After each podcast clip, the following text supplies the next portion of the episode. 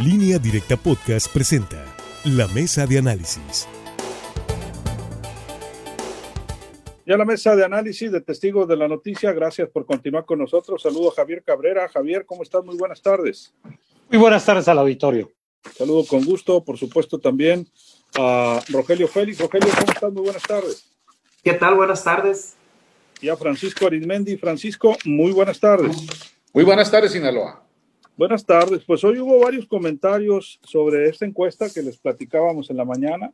Es una encuesta del periódico El Financiero, la que les eh, compartíamos a propósito de, de esta situación eh, del estado de Sinaloa y otros estados de la República. Pero hablando de Sinaloa, eh, reitero rapidito nada más, en esta encuesta se preguntaba si aprobaban el trabajo del gobernador. Quirino Ordaz Coppel, quien presentaba un 57% de aprobación y un 39% de rechazo, mientras que el presidente López Obrador aquí en Sinaloa mantiene un 60% de aprobación y un 38% de rechazo. Y cuando, eh, aquí va lo, lo que ha generado mucha, mucho ruido el día de hoy, se le preguntaba a la gente, si en estas próximas elecciones para gobernador de Sinaloa los candidatos fueran los siguientes, ¿por quién votaría? Y en primer lugar, Rubén Rochamoya con un 28% de Morena. En segundo lugar, Jesús Valdés del PRI con un 21%. En tercer lugar, Heriberto Félix del PAN con 8%. En cuarto lugar, Manuel Cloutier con 6% como independiente. Después, Héctor Melesio Cuen Ojeda con 4%, ninguno 14 y no sabe 19. Y en otra variable donde sacan únicamente a, Jesús Valdés y ponen a, a Mario Zamora, eh, Rocha Moya 28, Mario Zamora 20 del PRI, Heriberto 8, Melesio Cuen 4, Cloutier 5. No sabe se incrementa a un 23%. Y de partido a partido, Morena 27, el PRI 20, 7 puntos de diferencia. El PAN apenas 7, otros 14 y los indefinidos son muchísimos, 32%. Así están las cosas. Cuando le preguntan a la gente su opinión favorable, Rubén Rocha Moya 24, Jesús Vizcarra 22, Jesús Valdés 21, Rosy Fuentes 21, Imelda Castro 19, Mario Zamora 16, Héctor Melesio Cuen 14, Manuel Cloutier 14, Heriberto Félix 13, Gerardo Vargas 12, Adolfo Rojo 17. De los que tienen más negativos, Gerardo Vargas y Adolfo Rojo, seguidos de Imelda Castro con un 59%, después Mario Zamora con un 57%, un 54, Rosy Fuentes, Jesús Valdés, 54, Manuel Cloutier, Jesús Valdés 53, Jesús Vizcarra 54, Rubén Rocha 48. Todos andan más o menos igual de negativos. Según esto, hoy hubo reacciones. La mmm, delegada de Morena, aquí en Sinaloa, Carol Arriaga, dijo que su partido, incluso ella considera, tiene eh,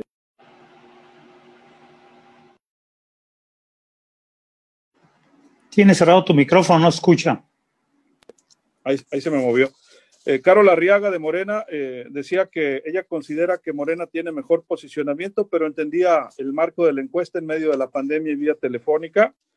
Eh, también llamaba la atención que precisó con mucha firmeza que Rubén Rocha no es su única carta para la gubernatura, que hay otros y otras, que son buenos perfiles, y aclaró que la intención del voto es mayor a la que se refleja en la encuesta, que indica un 27%. Garantizó que para la elección Morena tendrá candidato, Morena pondrá piso parejo para todos los aspirantes y aplicará encuestas y tomará en cuenta la militancia. Mario Zamora del PRI dijo que la encuesta refleja una indefinición del 32% para estas votaciones, lo cual se traduce que en la mayoría de los sinaloenses no están con Morena y que la ciudadanía tiene ocupada su mente en los problemas de salud y economía y no en el electoral. Habrá que esperar, dijo, esos tiempos. No considera la posibilidad de candidaturas comunes, coaliciones o alianzas en las que trabaja su partido. Eh, en, esta, en esta encuesta dijo que con eso el PRI pudiera crecer. El químico Benítez dijo que, que Morena elegirá mediante una encuesta y sigue en la lucha.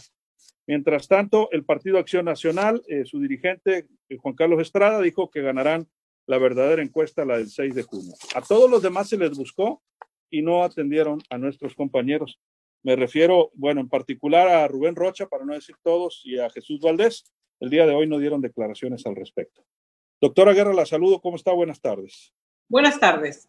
Así las reacciones, eh, Francisco, de esta encuesta la tomaron, digamos, con prudencia la mayoría de los aludidos y los partidos. llamó la atención que Carol Arriaga dijo, espérenme, Rocha Moya no es el único, hay más.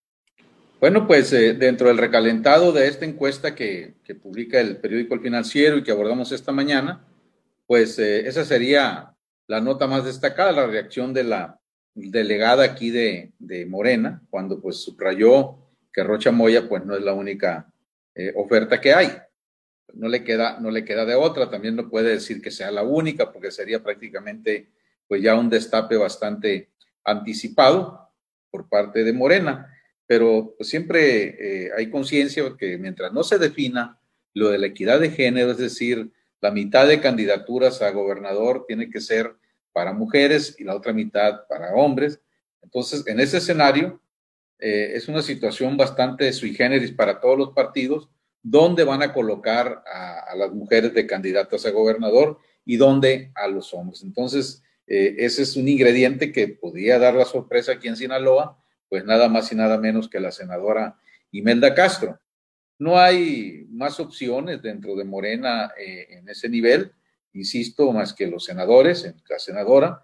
Y quizá, pero en la mañana comentaba eh, las, las, actitudes políticas del químico Benítez, que como alcalde de Mazatán tiene sus altibajos y de repente demuestra calidad política, de repente demuestra terquedad, de repente demuestra antipolítica, y pues así trae en ese Valvain, eh, hay, mucho desgaste para alguien que quiera ser candidato a gobernador.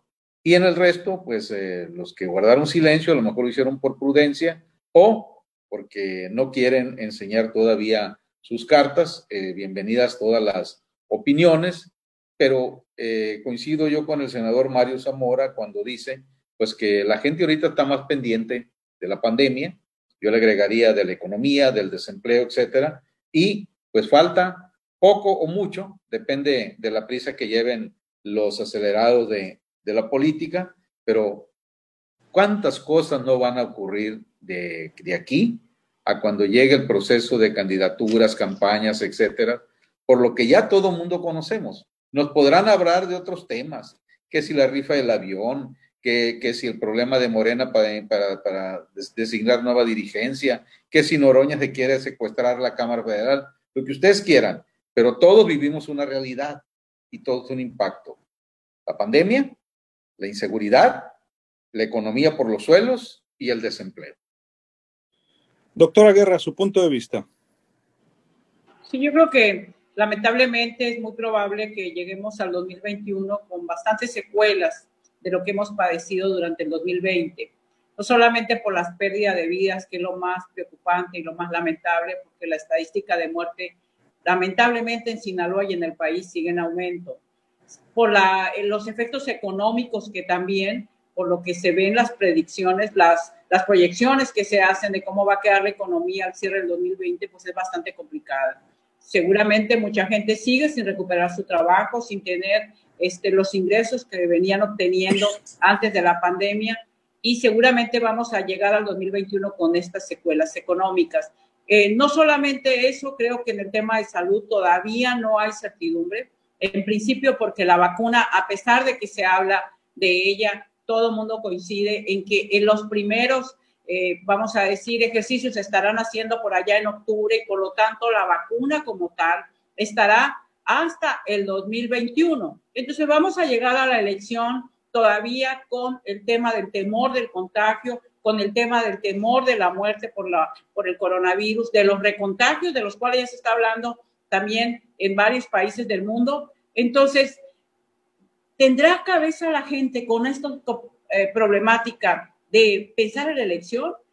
Más allá de la clase política, más allá de los partidos políticos, ¿realmente la gente le interesará el tema electoral. Yo creo que el gran reto, el gran desafío que van a tener candidatos y candidatas y los partidos políticos es hacer que la gente se interese. Como siempre, yo creo que en México habrá que eh, desafiar el tema de la abstención.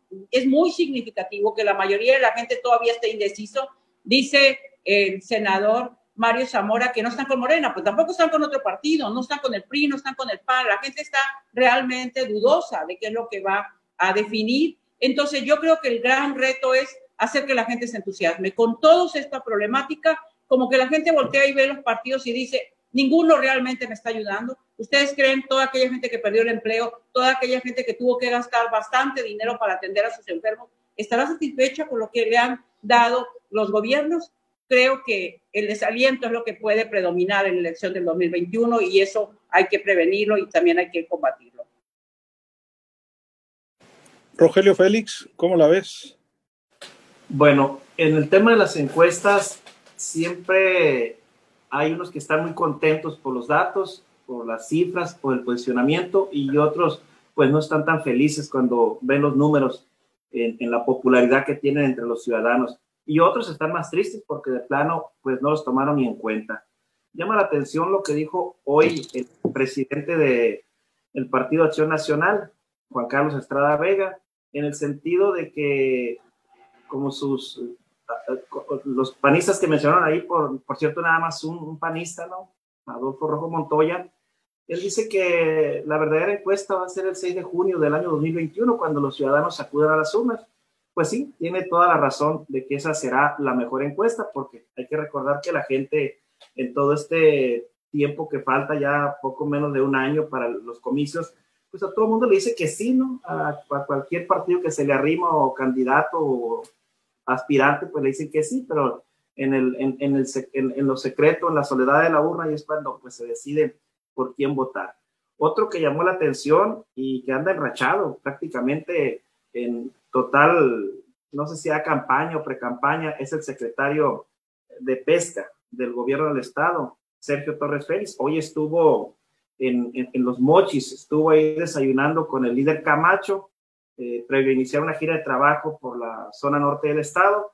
Y bueno, prácticamente en ese desayuno nada más faltó que le levantara la mano y le entregara la constancia de mayoría, porque aseguró que el líder Camacho pues será el próximo presidente municipal de Ahome, un presidente que ya hace muchos años y muchos años lo, lo han estado esperando cuando ha tenido pues algunas derrotas. Y por su parte, él le mandó un mensaje muy claro al PRI. Le dijo que con el PRI o sin el PRI, Sergio Torres va a aparecer en las boletas el año 2021 como candidato a gobernador.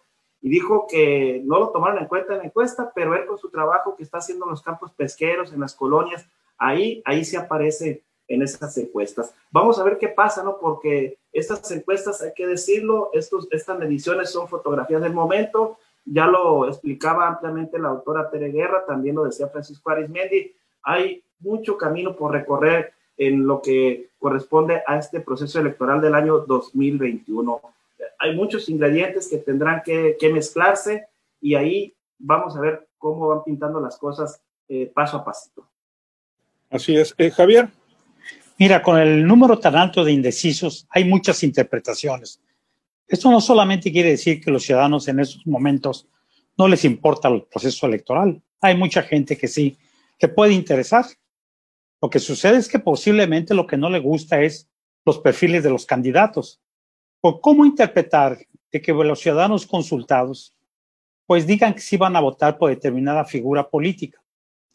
Y cuando le preguntan por sus negativos, son más altos los negativos que presentan que lo que el positivo le ve los ciudadanos. Entonces, ¿cómo pensar que los ciudadanos van a ir a votar por alguien que tiene más de 40, 45 o más de 50 percepciones negativas. Esto es obvio que la gente no los va a ir a respaldar en las urnas. Sin embargo, bueno, pues se hacen las mediciones, se hacen los cruces de lo que las preguntas que se dicen, pero muchas preguntas de estas son contradictorias y las respuestas son contradictorias. ¿Cómo, ¿Cómo pensar entonces cuál es la verdadera postura de cada ciudadano?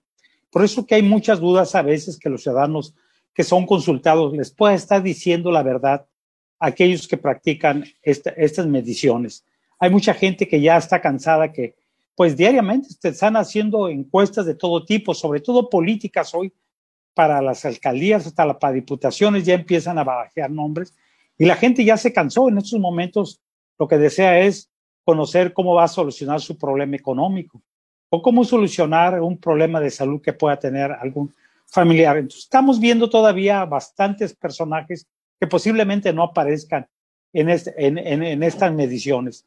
Lo que sí llama la atención es la amenaza que está enviando y que hace, ha estado enviando constantemente Sergio Torres.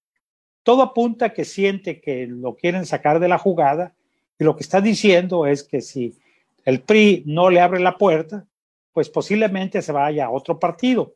Pero hay que recordar que hoy no es un proceso tan fácil hacerlo para postularte. Pero vamos a ver si efectivamente se atreven algunos a desafiar a su partido político y a ver también qué partido político lo acepta para postular. Eso todavía falta por ver, ¿no? Fíjate cómo, cómo cambian los tiempos, ¿no? En la, en la política. Hace unos, hace 10 años, todo el mundo en el PRI criticó a Maloba porque se brincó las trancas, ¿se acuerda qué fase? No anda queriéndose brincar las trancas en el PRI, es más, a varios les urge que lo saquen, por lo que se ve. Incluso otros van y se toman fotos con los dirigentes nacionales que antes eran críticos de otros partidos, ¿no? Y lo que falta, como dice Milton Rojo, Arismendi, antes de ir a la pausa. Bueno, nada nuevo bajo el sol. Cuando en el año 2000 ganó la presidencia el PAN con Vicente Fox, pues ya vimos cómo amaneció después el PAN. Hacían cola para ingresar al Partido Acción Nacional. Aquí fue un caso verdaderamente bochornoso de un tipejo este, eh, alto vacío que enredó a los panistas, no voy a decir el nombre para no ensuciar las ondas gercianas, ni los, ni los, los videos, ni los audios, y los enredó y fue y firmó. Ah, nomás regresó el PRI al, al, al gobierno de la República, ese mismo tipejo, alto vacío, de repente apareció como secretario adjunto del PRI, como si nada hubiera pasado. Y así se la llevan. Entonces, eh, en cuanto Morena ganó la presidencia, pues ahora sí, sáquenle silla a Morena, sáquenle silla al señor presidente. Y ese es el oportunismo de los llamados changos mecateros. Y pues eh, eh, hubo épocas en que se hacía un escándalo. Hoy se ve natural que brinquen de una silla a otra, de un mecate a otro. Y bueno, parece o ellos piensan que el ciudadano está al óleo, que está pintado. No, estamos observando todos esos grotescos espectáculos, pero siempre es la misma historia. Cuando llega un partido ganador, inmediatamente, ah, mira, no, no, no me ha dado cuenta, pero ahí estaban mis convicciones, ahí estaba mi ideología y Ahora, el problema no es que brinquen de un partido a otro, es que los partidos que lleguen al poder los acepten con los brazos abiertos y con toda la cola que lleven. Eso sí, pues muchos de ellos llegan y en cuanto entran a tal o cual partido, quedan purificados. Así es. Pues mira, hoy hubo migraciones de Morena al Peteno, ahí en la Cámara de Diputados, como si nada. Vamos a una pausa, seguimos platicando en el corte con la gente que nos acompaña en línea directa a televisión y leemos sus comentarios y regresamos en radio en minutos. Volvemos. Señores, media. Al terminar tu jornada, infórmate en el Cerrojo. De viernes. claro, claro, claro. Verdaderamente trae traigo un ánimo que eh, me desconozco del ánimo que traigo, sinceramente, gracias a Dios. Pero bueno, vamos a echarle aquí, vamos a saludar a nuestro auditorio del portal de televisión línea directa con mucho gusto, como siempre. A Norma Amaya Encinas, a José Roberto Espinosa, hasta los Mochis, Sinaloa. Un abrazo, estimado Roberto. Manuel Ávila Silva, buenas tardes. Alberto Cisneros Orozco desde Kizamuri Beach. Feliciten por favor a la abuelita más guapa, dice, y buena onda del Kizamuri, doña Josefina Orozco Andrade, y a todos los abuelitos. Claro que sí, con mucho gusto. Toma nota, Luis Alberto, ahorita que regresemos al aire. Eh, Mónica Chávez, como siempre, muy buenas tardes. Gracias, doña Mónica. Marta Castro, desde esa hermosa bahía que es y puerto Topolobampo, que debe tener ahorita un atardecer de esos espectaculares. Patricia Duarte, Beto Leal, buenas tardes, dice. Tampoco dice Julio Gómez Mesa. faltó que el financiero preguntara por el más sonado hasta ahorita, dice Sergio Torres. Que sí, muy raro. Este, todo el día la gente anduvo preguntando, ¿y por qué no apareció Sergio en, eh, en esas encuestas? Y otros piristas más. Pero este, bueno, vamos a ver si en la próxima encuesta eh, lo, lo, meten, porque también muchas veces los últimos serán los primeros, ¿verdad? Claro que sí. Beto Leal dice tampoco, dice. Héctor Velázquez, mm, dice Beto Velázquez, tampoco metieron al Cholo Morrín Torres, dice, ni a Carlos Gandarilla. Efectivamente, tampoco metieron a Carlos Gandarilla, ni a Ricardo Madrid, que es el secretario de Desarrollo Social. Este, tampoco han metido ni lo mencionan para nada también al secretario general de gobierno, este, el licenciado Chalo Gómez Flores. Pero bueno, No, ya lo mencionan algunos, ya. Ya. Ya ha habido pronunciamientos, claro, abogados, ya ha habido pronunciamientos diciéndole que esa figura no debe ser desaprovechada. ¿No será el Exacto. tapado tú? ¿No será el tapado? Ni a- Está muy ni- tapado, muy Ni a, tapado. A- ni a Osvaldo tampoco, el titular de Obras Públicas. Lo están, espe- lo, lo están formando para Mocorito. ¿Ah, sí? Bueno. ¿Cómo Eh, Magdalena Ruiz Osuna dice, ¿por qué no habrán mencionado al Sergio? Dice, está fácil y eh, más fuerte que los mencionados, dice. Mortar Saco dice, bueno, así no se, está medio, no se le entiende. Eh, Roberto Culichín y Heriberto Galindo dice, hombre de gran valía y experiencia, ¿dónde está? Pues hasta donde se sabe, mi querido Roberto, parece que don Heriberto Galindo está haciendo grandes negocios en plena 4T. Está Sí. esperando que Mario Zamora se separe del Senado para suplirlo. Es su suplente, ¿no? Es su suplente, Y así tiene, es. y tiene tanta suerte Heriberto que. Que lo va a lograr, ¿eh? ¿No? Se le ve todas las mañanas subiendo las escaleras de la lomita para que le haga el milagro a la. Virgen. Eh, a nadie le interesa tus políticas particular y quemes a los otros, le dice Héctor Velázquez a Roberto Alejandro García. Les hice una pregunta por WhatsApp. Pero no se dio cuenta. Ahí vamos. Ah, bueno, ok. Ya, ya me contestó. Listo. Bueno, regresamos en la parte final del noticiero de Sinaloa. Vamos a comentarios. Nos quedamos con, con usted, doctora, ¿verdad? Doctora Tere. Sí. Guerra.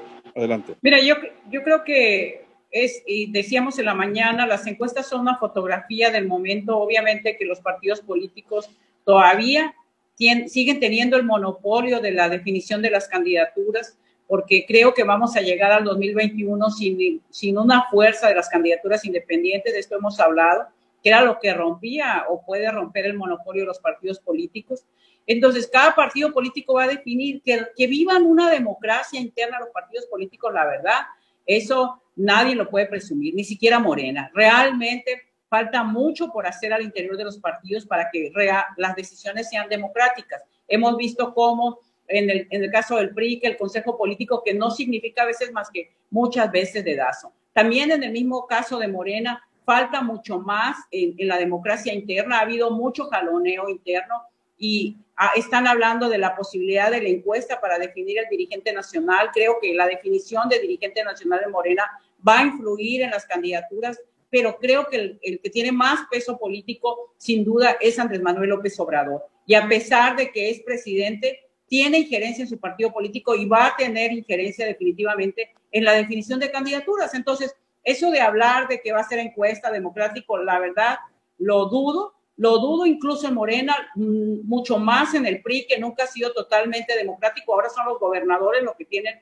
ese peso. Tampoco el PAN vive propiamente una democracia interna. Entonces, pero yo lo que observo es que la ciudadanía en sí puede tener un desaliento hacia todos los partidos políticos. Creo que hay muchos problemas, no solamente por el tema de la pandemia, la inseguridad así, sigue incontrolable, el tema de la economía que ya hemos hablado, pues ojalá realmente logren entusiasmar a la gente y sobre todo, ojalá le resolvieran la problemática. Entendemos que no se puede resolver de una, pero que se viera más compromiso, más sensibilidad. Y sí, el tema de género va a influir también, porque los partidos políticos están obligados a postular la mitad de mujeres y la mitad de hombres en esta definición en 2021. Entonces, no so, y Melda Castro tendría oportunidad, no solamente ella, creo que muchas más mujeres también.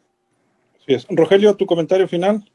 Únicamente decir que si les sirve de consuelo el comentario, es que en la encuesta que presenta hoy el diario Financiero, vemos que son muchos los indecisos. Es un alto porcentaje. ¿Qué quiere decir? Que la gente ahorita está más preocupada en temas de, de, del coronavirus, en el tema de la economía, de la inseguridad, de falta de empleo. Es decir, la gente está eh, ahorita en esa sintonía. Y por eso digo, si les sirve de consuelo, es que todavía hay mucho margen para eh, moverse los políticos. También eh, es muy importante decirlo, todo lo que están ahorita queriendo aspirar a una diputación local, a, a una alcaldía, a una diputación federal, bueno, pues tienen que tomar en cuenta que va a haber reelección de los que ahorita están haciendo su trabajo parlamentario, haciendo así un, sondeo, un comentario a, sal, de mata, como se dice así por el abuelo de pájaros, se dice, perdón. Eh, pues yo creo que muchos de los diputados ahorita en el Congreso del Estado, muy pocos se salvan. del trabajo que han hecho y salir a decirle a sus electores, aquí estoy, refrenden eh, mi voto. Igual también hay muchos alcaldes, tanto de Morena como de, del PRI principalmente, que son los que tienen ahorita la, batuta, de salir y decir, aquí estoy de nuevo, voy por una segunda eh, postulación, aunque hay que recordar que hay dos alcaldes o tres, el del municipio de Sinaloa y de Salvador Alvarado, creo que ya no se van a poder reelegir, porque ya, ya, ya tuvieron una reelección. Entonces ahí pues sí va a haber cabida para algunos eh, priistas y, también eh, morenistas eh, y, todo lo que conllevan esos partidos políticos. Vamos a ver, es una fotografía del momento, no hay que calentar, no hay que sudar calenturas ajenas, los que no salieron en esta, en esta ocasión van a salir en la otra, probablemente. Así es, pero solo uno o una va a llegar. Rogelio, muchas gracias. Buenas tardes. Buenas tardes, finalmente, Javier. Sin duda, esta encuesta se va a ir moviendo conforme va pasando los meses y posiblemente vamos a ver que nuevos actores políticos van a ser subidos a estas mediciones. No necesariamente la gente que no contesta o que no está de acuerdo, eh, que, decir por quién va a votar, esté pensando en otras cosas. Posiblemente lo que no les gusta es los personajes. Mandar un mensaje que decir, con ninguno de ellos voy. Entonces, si es muy alto, entonces veremos si efectivamente si hay nuevas caras, si los ciudadanos están esperando alguna sorpresa o si cambian de actitud, porque pues una vez que se conozca los perfiles de quienes pudieran ser, pues hay que ser analizados los pros y los contras y veremos si efectivamente los ciudadanos los van a respaldar, independientemente de qué partido político los va a postular. Y yo creo que ahí es ahí lo interesante de esta elección. ¿Cuál va a ser la postura de los ciudadanos? Así es. Javier, muchas gracias. Muy buenas tardes al auditorio. Buenas tardes. ¿Algo más, Francisco? Nos vamos, 30 segundos. Pero de lo que se trata es no de hablar a toro pasado. Este, hay que hacer pronósticos también nosotros y creo que el próximo gobernador de Sinaloa puede salir de estos cinco personajes. Mucha atención, por favor. Rubén Rochamoya, Imelda Castro, el orden no quiere, no indica nada. Mario Zamora, senador. Jesús Valdés y Juan Alfonso Mejía. Esos son los cinco nombres que un servidor estima y calcula que de ahí puede salir el próximo gobernador de Sinaloa. Muchas gracias, Francisco. Buenas noches, Sinaloa. Buenas noches. Doctora, nos vamos.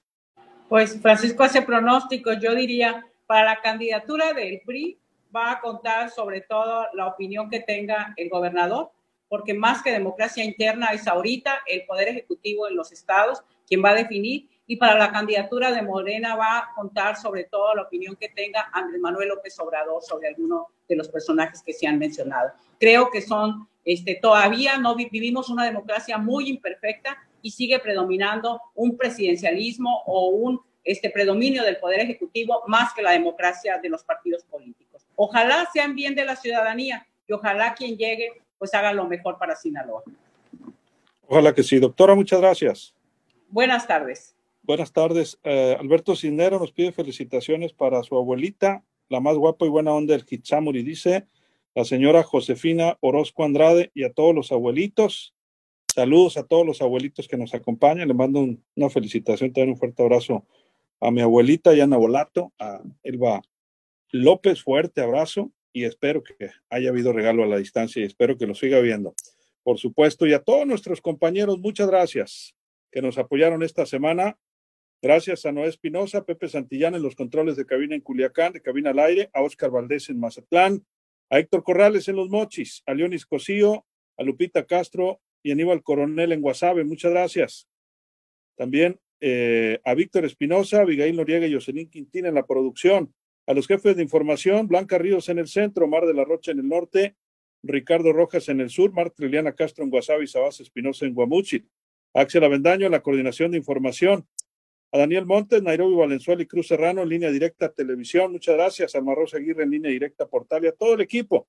nombre de todos ellos, mañana a las seis de la mañana, Omar de la Rocha con usted. Mientras tanto, se queda con buena música en esta estación. Soy Luis Alberto Díaz, que la pase. De lo mejor. Acabas de escuchar la mesa de análisis en línea directa podcast.